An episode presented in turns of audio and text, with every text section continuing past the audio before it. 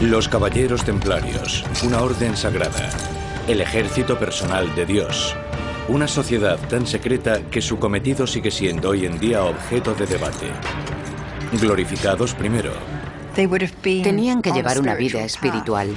Y acusados después. Sodomía, blasfemia y culto al diablo. ¿Quiénes eran exactamente los caballeros templarios? ¿Herejes? ¿Una hermandad de buscadores de tesoros? ¿O como sugiere el libro El Código da Vinci, los guardianes del conocimiento sagrado? Dejaron muchas pistas transmitidas de generación en generación, ocultas en antiguos manuscritos y grabadas en la piedra de las paredes de sus prisiones, secretos esperando a ser descifrados por quienes estuviesen interesados en desvelar el Código Templario.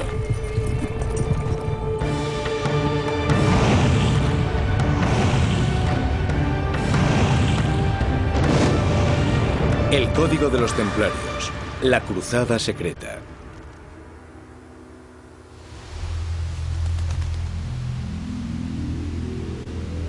Han pasado casi mil años desde que se libraron las primeras batallas que los musulmanes de Oriente llamaron Al-Jurub al-Salibiyya. Los cristianos de Occidente las llamaron las Cruzadas, las Guerras Santas.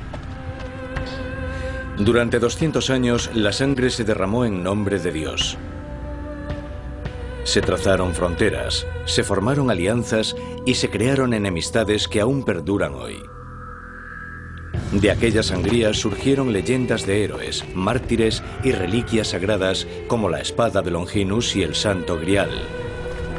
Pero sobre todas, la leyenda más misteriosa es la de los caballeros templarios.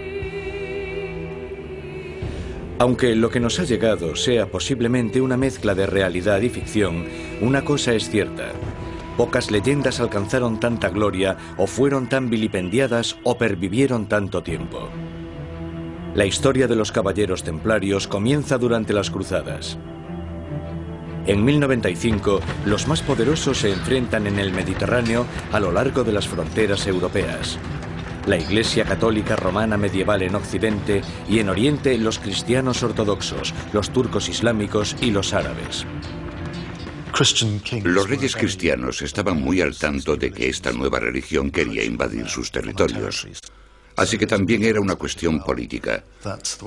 Los poderes occidentales querían mantener sus dominios intactos. Desde el principio, Occidente tenía dos objetivos. Frenar una incursión islámica en los reinos cristianos y recuperar Jerusalén, que había estado bajo dominio musulmán desde el siglo VII primero bajo dominio árabe y después bajo dominio turco. Devolver Jerusalén a manos cristianas tenía un factor psicológico y un aspecto religioso. Pero también estaba la amenaza de que los turcos Seyuk entrasen en Europa. En realidad era un ataque preventivo contra el mundo árabe. Las repercusiones fueron enormes y cambiaron definitivamente las relaciones entre el mundo islámico y el cristiano. El 27 de noviembre del año 1095, el Papa Urbano II celebró un concilio en Clermont, Francia. Su discurso sería reescrito posteriormente con numerosas variaciones, pero el principal propósito era inequívoco. Exhortar a los cristianos de todo el mundo a alzarse contra los musulmanes en tierra sagrada. Una de las llamadas decía, dejar que todos aquellos que hayan sido ladrones se conviertan en caballeros. Fue la primera cruzada que abandonó Europa en 1096. Se la llamó Passaggium Generale, pase libre, que esencialmente significaba que cualquiera, tanto si era soldado profesional, caballero o simplemente un ladrón, podía apuntarse. La Iglesia Católica medieval ofrecía un poderoso incentivo a todos los que se unieran a la batalla. La llamada indulgencia, con ella se aseguraban de que los primeros cruzados serían un grupo especialmente cruel. Lo que conseguían era básicamente una carta de libertad para salir de la cárcel. Les absolvía de sus deudas y les perdonaba los crímenes. Muchos de los primeros cruzados eran realmente criminales, violadores, ladrones, rateros, y sabían que si iban a la cruzada a Jerusalén, su expediente quedaría limpio. Miles de personas respondieron a la llamada y tomaron la espada. Lo que siguió fueron tres años de matanza. Los cristianos de Occidente estaban unidos a sus hermanos orientales de Bizancio. Los turcos, árabes y persas, con su historia de guerras, pronto perdieron terreno. En 1099, los cruzados capturaron la última pieza, la ciudad santa. Cuando los cruzados tomaron Jerusalén hubo un baño de sangre. La sangre llegaba hasta las rodillas de los caballeros y los caballos hundían sus cascos en sangre. Mataron a todo el mundo sin piedad, musulmanes, judíos y cristianos. Con Jerusalén firmemente en manos cristianas, los peregrinos acudían a Oriente en masa. La gente quería ver especialmente lugares como Belén. Querían ver donde Jesucristo sufrió su crucifixión. Pero esos viajes estaban lejos de ser seguros, independientemente de quién gobernase la ciudad. Algo que no habían tenido en cuenta era que una vez que Jerusalén hubiera caído, los cruzados volverían a casa y nadie protegería la ciudad. Fuera de la ciudad había vandalismo. Era realmente un lugar peligroso y sin ley. Prácticamente había un ladrón detrás de cada arbusto. Es en este momento, alrededor de 1119, cuando llegan los primeros miembros que se convertirían más adelante en los caballeros templarios. Su fundador fue Hugh de Payens, un rico noble de la región francesa de Champagne.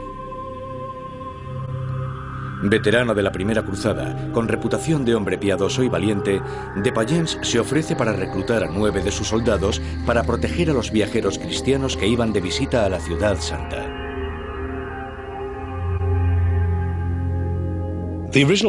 Inicialmente el cometido de los caballeros templarios era proteger a la gente que viajaba desde la costa mediterránea a Tierra Santa.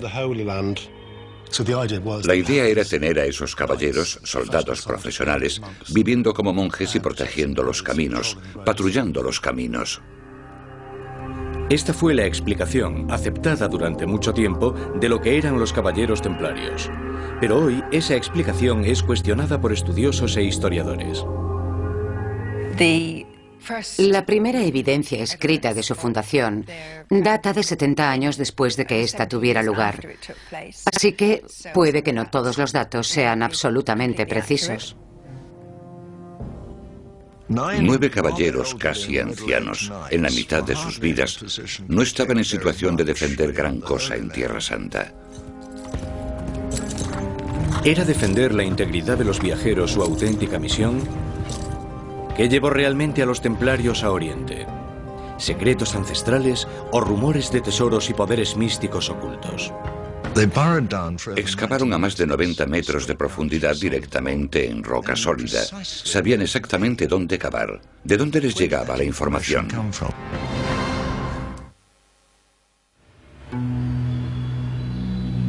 De todos los misterios que rodean a los caballeros templarios, el más desconcertante tiene que ver con sus primeros años en Tierra Santa.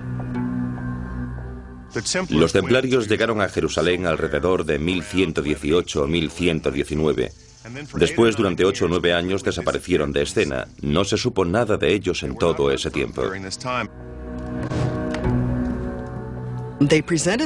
Se presentaron al rey Balduino II, el rey de Jerusalén por aquel entonces, y recibieron lo que hoy llamaríamos alojamiento de cinco estrellas en el ala suroeste de la bóveda de la roca. Los templarios establecieron su cuartel general en el que fue supuestamente el bíblico templo de Salomón. Construido en el primer milenio antes de Cristo, se dice que estaba cubierto de oro puro. Se construyó para albergar el Arca de la Alianza, los Diez Mandamientos y los Secretos de Salomón, conocido como el hombre más sabio. Aunque el templo original fue destruido en el año 586 a.C., otras sagradas estructuras se siguieron construyendo y reconstruyendo en el lugar, incluyendo la iglesia del Santo Sepulcro y la bóveda de la roca. Es una zona sagrada para los judíos porque allí Abraham estuvo a punto de sacrificar a Isaac, según el Génesis. Es sagrado para los cristianos porque allí fue crucificado Jesucristo. Y lo es para los musulmanes porque allí Mahoma ascendió al cielo. Así que básicamente estas tres religiones compiten por el mismo lugar. Y este es el lugar que ocuparán los templarios durante 75 años. Se podían haber instalado en cualquier lugar, pero eligieron la bóveda de la roca y pudo ser debido a la mística del templo de Salomón o a otra razón. En testimonios escritos tiempo después de los hechos, se manifiesta que la misión de los templarios era proteger a los peregrinos que visitaban la Tierra Santa, pero hay muchos que dudan de esta historia. No parece haber ningún documento escrito, ningún informe documentado de nadie que atribuya a los templarios la custodia de los caminos. Debían de dedicarse a otras cosas porque nueve hombres no podían proteger a tantos peregrinos. ¿Qué buscaban los nueve caballeros en el templo de Salomón antes de regresar a Occidente en 1128 y reaparecer como uno de los mayores poderes medievales? Una pista arroja luz sobre el tema cuando en 1867 un grupo de arqueólogos británicos realizan una excavación en el templo de Mount. El equipo descubre túneles verticales que se extienden unos 25 metros en forma de abanico, desde la mezquita de Axa hasta la bóveda de la roca, lo que durante mucho tiempo se creyó que era el templo de Salomón. Los túneles fueron reexcavados a finales del siglo XIX y principios del XX por el teniente Warren del equipo de ingenieros de Su Majestad. Encontraron utensilios de los templarios dispersos por los túneles, varias piezas de armamento y espuelas de los equipos de los templarios. Pocas piezas, pero suficientes para indicar que los túneles habían sido utilizados por los templarios o excavados por ellos. Los rumores que han recorrido la historia relacionan a los templarios con ricos y sagrados objetos. Un superviviente de las cruzadas escribió una carta en 1187 en la que afirmaba que los templarios poseían un trozo de la cruz de Cristo. Los escritos de los primeros líderes masones, que datan de 1800, mencionan secretos documentos que, supuestamente, relacionan a los templarios con el Arca de la Alianza y con tesoros enterrados en el Templo de Salomón. Los teóricos actuales, expertos en conspiraciones, sostienen que casi con seguridad buscaban reliquias sagradas que la todopoderosa Iglesia Católica pudo haber entregado a alguien para atesorarlas o para esconderlas. Incluso durante el tiempo de los templarios, en los tiempos de las cruzadas, siglos XII y XIII, había rumores de que habían sido ellos mismos los que encontraron el arca. Hay que recordar que en esos tiempos las reliquias eran un buen negocio. La corona de espinas, la lanza de Longinus, quizás un trozo del cruz de Cristo. A cualquiera de ellas se les atribuía un poder espiritual y quizás un poder místico, una especie de poder mágico. Pero hay un objeto sagrado más importante que ha estado unido al mito de los caballeros templarios. El primero en mencionarlo fue el poeta alemán Wolfram von Eschenbach. En sus escritos del siglo XIII afirma que los formidables guerreros, los templarios, custodiaban un objeto que muchos matarían por poseer. El Santo Grial pertenece al tiempo de las cruzadas. Cualquier poeta importante de la época escribía romances sobre el Grial. Había una gran cantidad de literatura sobre el Grial a finales del siglo XII y principios del XIII. Es la reliquia sagrada más asociada con los templarios. El primero que escribió sobre el Grial fue Chrétien de Troyes, que vivió en la ciudad de donde procedían los templarios. Podemos datar la historia de Chrétien sobre el año 1180, que es cuando los templarios abandonaron Jerusalén. Pero, ¿qué es exactamente el Santo Grial? Durante mucho tiempo se pensó que era el cáliz que Jesucristo utilizó en la Última Cena y que contenía el vino que simbolizaba su sangre. Pero hay otras teorías. Podían ser muchas cosas, incluyendo la vileza de guardar la preciada sangre o una brillante luz cegadora, según la leyenda artúrica. Algunos dicen que el grial es la versión cristianizada de la antigua leyenda celta de la caldera de la abundancia.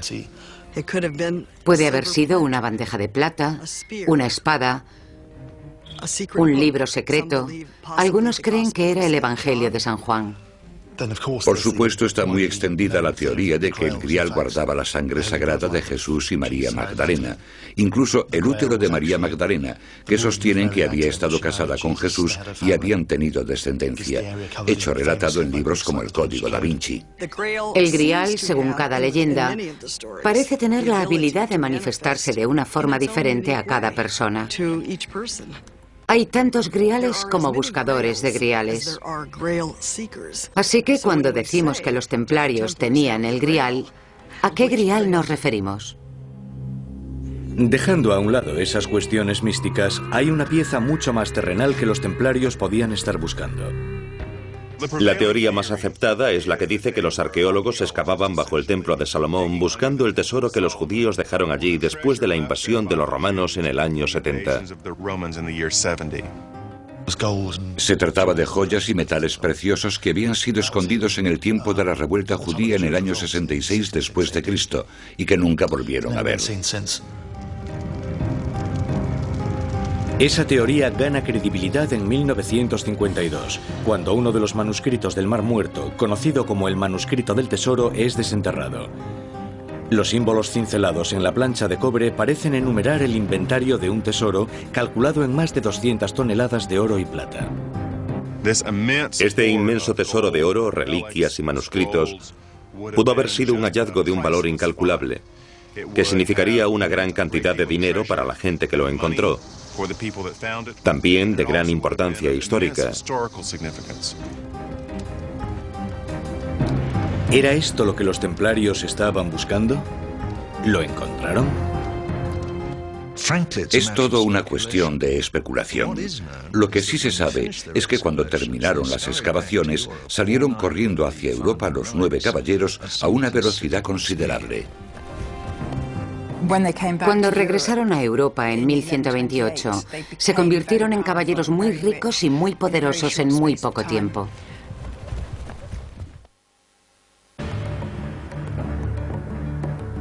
Los caballeros templarios, una orden sagrada y una fuerza militar. Una paradoja sin precedentes. Era una idea novedosa en aquellos tiempos. No existía la figura del monje o el sacerdote guerrero. Habían jurado seguir los preceptos religiosos de pobreza, castidad, obediencia y piedad. Pero también eran guerreros, los más sangrientos e indómitos que vio el mundo medieval. No todo el mundo los aceptaba. Muchos pensaban que era realmente extraño ser monjes militares que asesinaran en nombre de Dios. Pero cuando los templarios regresaron de Jerusalén en 1128, tenían un jefe para ayudarles a superar todas estas oposiciones. Bernard de Clairvaux es el hombre fuerte de la iglesia en ese momento. Sale en defensa de los templarios, alaba sus hazañas y escribe un manifiesto en su defensa. Bernard escribió, un caballero templario es un caballero valiente y un caballero íntegro en cualquier circunstancia, porque su alma está protegida por la armadura de la fe, igual que su cuerpo está protegido por la armadura de metal, así que está doblemente armado y no tiene por qué temer a hombres o demonios. Se la llamó la Nueva Caballería, un símbolo de respeto para esta orden. Bernard, que más tarde fue un santo católico, tenía una relación muy estrecha con esta nueva caballería. Era sobrino de uno de los nueve caballeros fundadores de la región de Champagne, Francia. Los primeros nueve caballeros estaban relacionados familiarmente. Todos tenían relación por línea de sangre o por matrimonio. Fueron estos nueve caballeros los que asentaron el cuartel general en el Templo de Salomón, y de este lugar sagrado toman su nombre.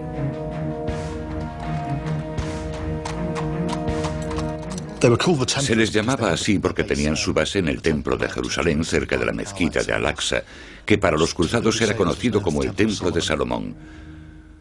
El nombre completo era la Orden de los Humildes Caballeros del Templo de Salomón.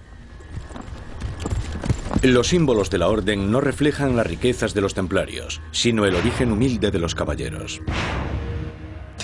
La imagen más famosa de los templarios era la de dos caballeros sobre un caballo, imagen que hace referencia a sus comienzos. Seguramente no tenían dinero y eran muy pobres. Pero no permanecerían pobres mucho tiempo. En 1129, los caballeros templarios comienzan una de las más exitosas campañas de recolecta de fondos y reclutamiento de la historia. A través de toda Europa reclutaban a los hijos de nobles familias para dedicarse a la causa, igual que sus tierras o fortunas. Hugh de Payen habló en Troyes. San Bernard de Clairvaux estaba allí para apoyarlo. Básicamente estaban pidiendo donativos. Dinero, tierras y hombres que ayudaran a la causa del reino cristiano de Jerusalén, que en ese momento ya tenía 30 años, pero era políticamente muy inestable. De repente, de una forma muy extraña, comenzaron a recibir grandes cantidades de tierra de toda Europa. El rey de Aragón, en su testamento, creo que murió en el año 1130, legó partes importantes de lo que ahora es España a la orden. De repente tenían estas enormes extensiones de tierra y esto cambió la mentalidad de la gente, al menos de mucha gente, que pensaban que ellos hacían una buena labor, teniendo este enorme escuadrón de soldados entrenados defendiendo la Tierra Santa. Los templarios atraían a algunos de los mejor entrenados y más fanáticos combatientes de las cruzadas. Para convertirte en templario tenías que ser de noble cuna, de descendencia legítima. Así ya podías ser caballero. Tenías que donar a la organización todas tus propiedades, todo lo que tuvieras. Era este tipo de dedicación lo que Bernard de Clairvaux tenía en mente cuando escribió Este puñado de honrados guerreros pueden vencer a cualquier sobrecogedora horda. En 1177, los templarios hacen honor a esa promesa en la batalla de Montgisard, contra el conocido caudillo musulmán Saladino. En la batalla de Montgisard, Saladino, con un ejército enorme, pretendía atacar Jerusalén. Saladino, al frente de un ejército de más de 26.000 hombres, se encuentra con el ejército cruzado de Balduino IV, rey cristiano de Jerusalén. Un ejército de solo 500 caballeros, aparte de la infantería, fueron bloqueados en Ascalón por el enorme ejército de Saladino. Unos 80 caballeros templarios corrieron a su rescate, pero los hombres de Saladino los interceptaron en Gaza. Despreciando esas insignificantes fuerzas, Saladino les dio la espalda y continuó hacia Jerusalén. Por el camino, otorgó a sus hombres una de las licencias de la guerra. Permitió a sus tropas extenderse por el desierto y saquear las villas, que era la afición de aquellos tiempos. Las tropas estaban dispersas, aisladas unas de otras. Eran más vulnerables y el ejército entero más fácil de atacar. Con los hombres de Saladino ocupados, los templarios se unen con otros cruzados en Ascalón. Juntos, su pequeña fuerza sube hacia la costa. Cerca de Ramala, le preparan una emboscada a la guardia personal de Saladino, los temibles mamelucos. Con el resto del ejército desperdigado por el desierto, Saladino no tenía refuerzos. Es obligado a retirarse a Egipto. Como dijo Bernard, la victoria no depende de un gran ejército. Para los cruzados este hecho probaba su creencia de que las pequeñas fuerzas, bajo las condiciones adecuadas, pueden lograr la victoria contra un gran ejército. Es este concepto de entrenamiento especializado y aplicado sin piedad lo que hizo populares a los caballeros. Tenías que ser un hábil luchador, entrenado en la lucha a caballo con pesadas armaduras desde los siete u ocho años. No eran aficionados, se dedicaban a tiempo completo, eran soldados profesionales. Fue el primer ejército profesional desde la caída del Imperio Romano. Hoy podrían ser lo que son las fuerzas especiales, la Delta Force de la SAS británica. Las donaciones de tierras y riquezas aseguraban a la nueva orden que los caballeros templarios serían los mejor equipados de todas las fuerzas occidentales. Iban a las batallas sobre caballos llamados destrier, que eran unos caballos enormes. Incluso los caballos estaban entrenados para la batalla. Los entrenaban para morder y cocear. Llevaban enormes espadas con doble empuñadura. Normalmente era una enorme espada normanda que podía cortar a un hombre en dos de un solo golpe. También llevaban hachas y mazas. Podían ir y volver a velocidades increíbles. En la batalla hoy serían el equivalente de un batallón acorazado. Si ves venir a un grupo tan cruel como ese, te das la vuelta y escapas. Pero no era solo su habilidad en la batalla o sus armas lo que convertía a los templarios en un enemigo formidable. En sus secretas y escrupulosas ceremonias de iniciación, los templarios reclutados juraban obediencia y lealtad hasta la muerte. Tenían una misión, una misión crucial. No se les ocurriría abandonarla, ni abandonar el campo de batalla hasta que la bandera templaria hubiese sido retirada, que sería al final en todo caso. Nunca abandonaban. Una de sus promesas era que nunca aceptaban la rendición. Si eran capturados, se enfrentaban a la ejecución o la esclavitud. Por eso nunca se rendían y luchaban hasta la muerte. Incluso los grandes caudillos islámicos como Saladino les tenían miedo, porque tenían una reputación de suicidas. Si morían en la batalla irían directos al cielo. Eso tiene mucho en común con la Guerra Santa de hoy.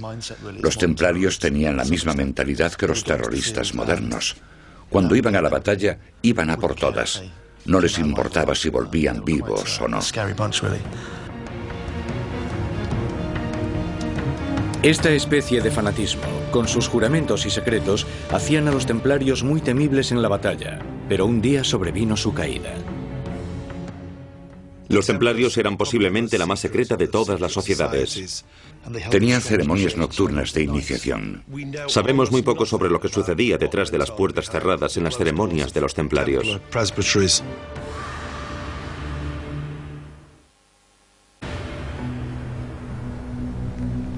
Los caballeros templarios comenzaron con nueve caballeros nobles en 1119, pero su máximo nivel de poder lo alcanzaron en el 1300. Se contaban por docenas de miles. Había guerreros templarios en Oriente y un enorme sistema de ayuda de templarios civiles en Occidente. Juntos constituían un imperio sin rival en la Edad Media, con riquezas más allá de lo imaginable, con poder sin límite. Su ascenso fue meteórico. Comienza en 1128, justo una década después de su fundación, cuando los primeros caballeros templarios regresan a Occidente después de nueve años en Jerusalén. Con donaciones recaudadas bajo el patrocinio del reverendo clérigo francés Bernard de Clairvaux, rápidamente incrementaron su fortuna y el número de caballeros para reforzar el ejército cruzado. Podían enviar 300 caballeros a Tierra Santa en menos de ocho meses. Ahora 300 caballeros no parecen muchos, pero con cada caballero debía ir un escudero y sus caballos. Llevaban herreros, artesanos, maestros armeros, y todo ese transporte tenía que ser organizado. Luchando al lado de reyes como Luis VII de Francia, o el inglés Ricardo Corazón de León, los caballeros templarios jugaron un papel fundamental en las cruzadas. Algunos protegían su cuartel general en Jerusalén. Otros patrullaban Europa y Oriente Medio e iban donde la batalla los llamara. Allí servían como efectivos de reemplazo o como retaguardia de los ejércitos cruzados. A menudo eran utilizados como avanzadilla para romper las líneas enemigas. Desde 1150 en adelante, los caballeros templarios dejaron de vigilar los caminos de Jerusalén. Encontraron una forma mejor de proteger a los peregrinos a lo largo de la ruta. Un ingenioso sistema para que los peregrinos viajasen sin dinero ni objetos de valor, lo que podía convertirlos en víctimas. Antes de comenzar ningún viaje, tanto si eran peregrinos como nobles o reyes, podían dejar las joyas de familia, títulos de propiedad, reliquias, piezas de valor y otros objetos que custodiaban los templarios en sus comandancias. Iban allí, depositaban sus bienes y a cambio recibían una nota con un código cifrado. Cada vez que tenían que pagar algo a lo largo del camino, iban a la comandancia local de los templarios que les daban dinero y recodificaban su nota. Cuando regresaban a sus casas, llevaban la nota y recogían sus cosas o pagaban su factura. Era una tarjeta de crédito, era como la American Express. Si eran asaltados por algún desconocido o les robaban, les podrían robar muy poco. La única forma de quitarles dinero era descifrar el código. Y los templarios, que debían su reputación a su secretismo, eran muy buenos salvaguardando sus códigos de manos enemigas. Los servicios que ofrecían los templarios eran como el sistema bancario actual. Transferencias de dinero, crédito, pagarés, cajas de seguridad, planes de pensiones y testamentos. Pero el servicio más controvertido era el de depósitos de alta rentabilidad. Se convirtieron en banqueros en un sentido muy amplio. Prestaban dinero a emperadores, obispos, reyes, sacerdotes. Había una ley eclesiástica en contra del cargo de intereses. Ellos no cargaban intereses, cargaban rentas. Era un ingenioso y sutil eufemismo. Incluso con sus estrictas leyes contra la usura, la Iglesia hacía la vista gorda. Esa sería la primera de las muchas concesiones hechas a los templarios. En 1139, el Papa Inocencio II, el último protector de San Bernard, el patrón de los templarios, hizo una declaración, la llamada bula papal, en la que honraba a los templarios con unos privilegios sin precedentes. Los templarios recibieron unas extraordinarias prebendas de la Iglesia Católica. Se les permitía cruzar fronteras, que era un gran privilegio por aquel entonces. Fueron liberados de pagar impuestos y no estaban bajo ninguna autoridad excepto la del mismísimo Papa. Eso era un acuerdo excepcional en aquella época. ¿Qué indujo a la Iglesia a otorgarles esa carta blanca? La explicación más razonable para todas estas licencias es que fuera simplemente agradecimiento por haber protegido a los peregrinos. Pero yo soy escéptico sobre si este era el motivo real. Algunos sostienen que las recompensas dadas a los templarios podían haber sido no como agradecimiento, sino como pacto de silencio. Podría haber muchas razones de por qué se formó esta alianza tan generosa. Pudiera ser que la Iglesia tuviera secretos que no quería que fuesen desvelados. La primera teoría de esta alianza dice que se formó porque los templarios encontraron reliquias y manuscritos de extraordinaria importancia bajo el templo de Salomón manuscritos cuyo contenido no se ajustaba a los preceptos católicos. Por ejemplo, la posibilidad de una relación entre Jesús y María Magdalena. También una interpretación diferente de la relación entre Jesús y los apóstoles. O cualquier otra cosa que supusiera una interpretación de la Biblia diferente de los cánones aprobados. Cualquiera que fuera la razón que justificara estos privilegios de los templarios, lo cierto es que acumularon gran poder e influencia en todos los aspectos de la vida en la Edad Media. Construyeron iglesias y castillos. Compraron tierras y viñedos. Y tenían intereses en el comercio de importación y exportación. Una completa jerarquía se había formado. Cada país tenía su maestro templario vigilando al maestro de cada cuartel templario o comandancia. Pero el que gobernaba a todos estos maestros era el gran maestro templario, elegido de forma vitalicia. Controlaba los movimientos militares en Oriente y vigilaba los negocios templarios en Occidente. Toda la organización europea ayudaba a mantener el orden y los negocios en el lejano Oriente. De modo que los templarios en Europa poseían granjas, viñedos, fábricas de azulejos. En cualquier negocio que diese dinero estaban los templarios. Se dice que probablemente un 5% de los caballeros estaban en lugares donde había batallas. Así que en realidad un porcentaje muy pequeño de caballeros combatía a los musulmanes. La gran mayoría de los caballeros templarios formaban una infraestructura que mantenía luchando a ese pequeño porcentaje. Pero mientras el imperio occidental de los templarios florece, sus fuerzas en Oriente Medio comienzan a desmembrarse. Comienzan a aparecer fricciones entre los distintos grupos cristianos. Los cristianos estaban desunidos. Llevaban décadas discutiendo. Fundamentalmente estaban debilitando su posición. El punto de inflexión llegó en 1187, en el desierto, más allá del mar de Galilea. Después de un siglo de conflictos, se entablaría una de las más crueles y decisivas batallas de las cruzadas. Los guerreros templarios depositarían su fe y sus vidas en manos de su comandante, Gerard de Ridefort. Gerard de Ridefort, que era el gran maestro de los templarios en ese momento, era un hombre impetuoso y colérico, no muy brillante estratégicamente hablando. Sometidos a sus juramentos de lealtad y obediencia ciega, los templarios estaban a punto de entrar en batalla.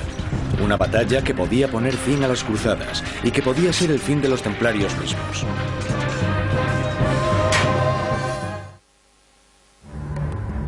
...4 de julio de 1197...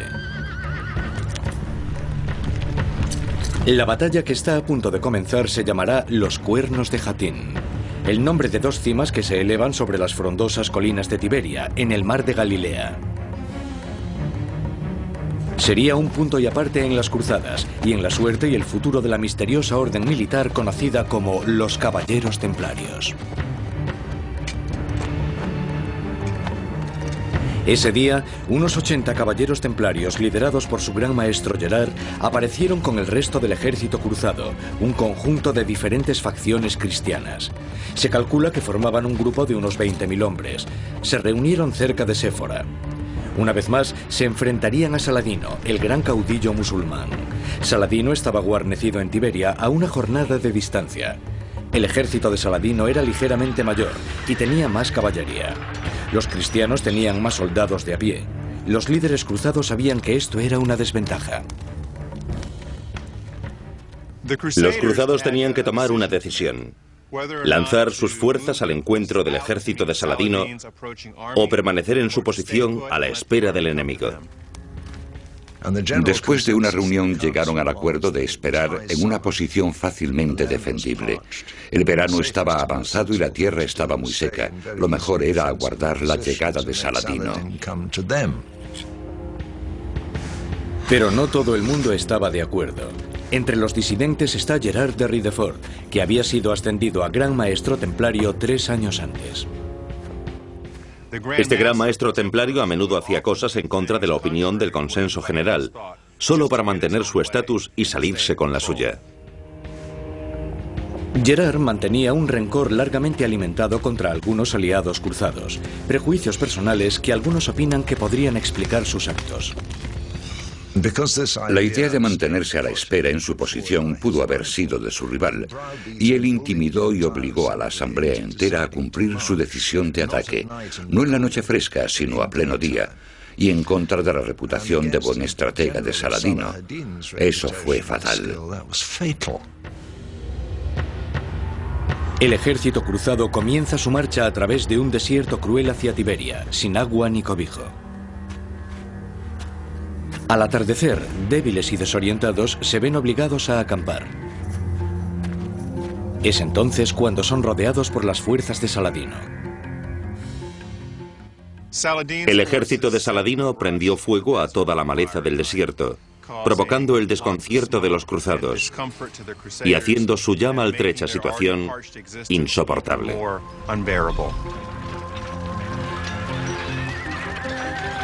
Durante los ataques siguientes, los cristianos fueron rápidamente diezmados. Fue la batalla más desastrosa en Tierra Santa.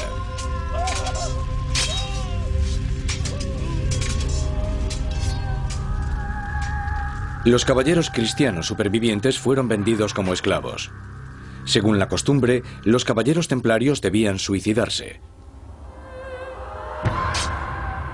Pero el gran maestro templario, Gerard de Ridefort, rompió su juramento de no ser capturado vivo. Se dejó capturar a cambio de un rescate. Unos meses después, en la batalla de Acre, fue capturado otra vez y fue decapitado. Para los cruzados cristianos, este es el principio del fin. Los templarios están desmoralizados por los actos de su gran maestro. Su moral está hundida por los rumores de que los cruzados han perdido en la batalla una de sus más preciadas reliquias, el fragmento de la cruz de Cristo. La suerte ha cambiado. La batalla de los cuernos de Jatín terminó con el reino de Tierra Santa, porque Jatín determinó la caída de Jerusalén, acaecida poco tiempo después. Saladino toma la ciudad pocos meses más tarde. A las órdenes de Ricardo Corazón de León, los cruzados siguen luchando. Retoman la ciudad en 1229, pero por muy poco tiempo. En 1244 los turcos retoman Jerusalén y ponen fin al dominio cristiano. En 1291 cae finalmente la última fortaleza cristiana, Acre, un antiguo puerto marítimo en la bahía de Haifa. La pérdida de la tierra sagrada es devastadora. La moral de Occidente está destrozada. Las siguientes cruzadas enviadas por Luis IX de Francia o Eduardo I de Inglaterra fracasan. Algunos ven en la derrota reminiscencias de la desastrosa batalla de Jatín, que mancharía para siempre la reputación de los templarios.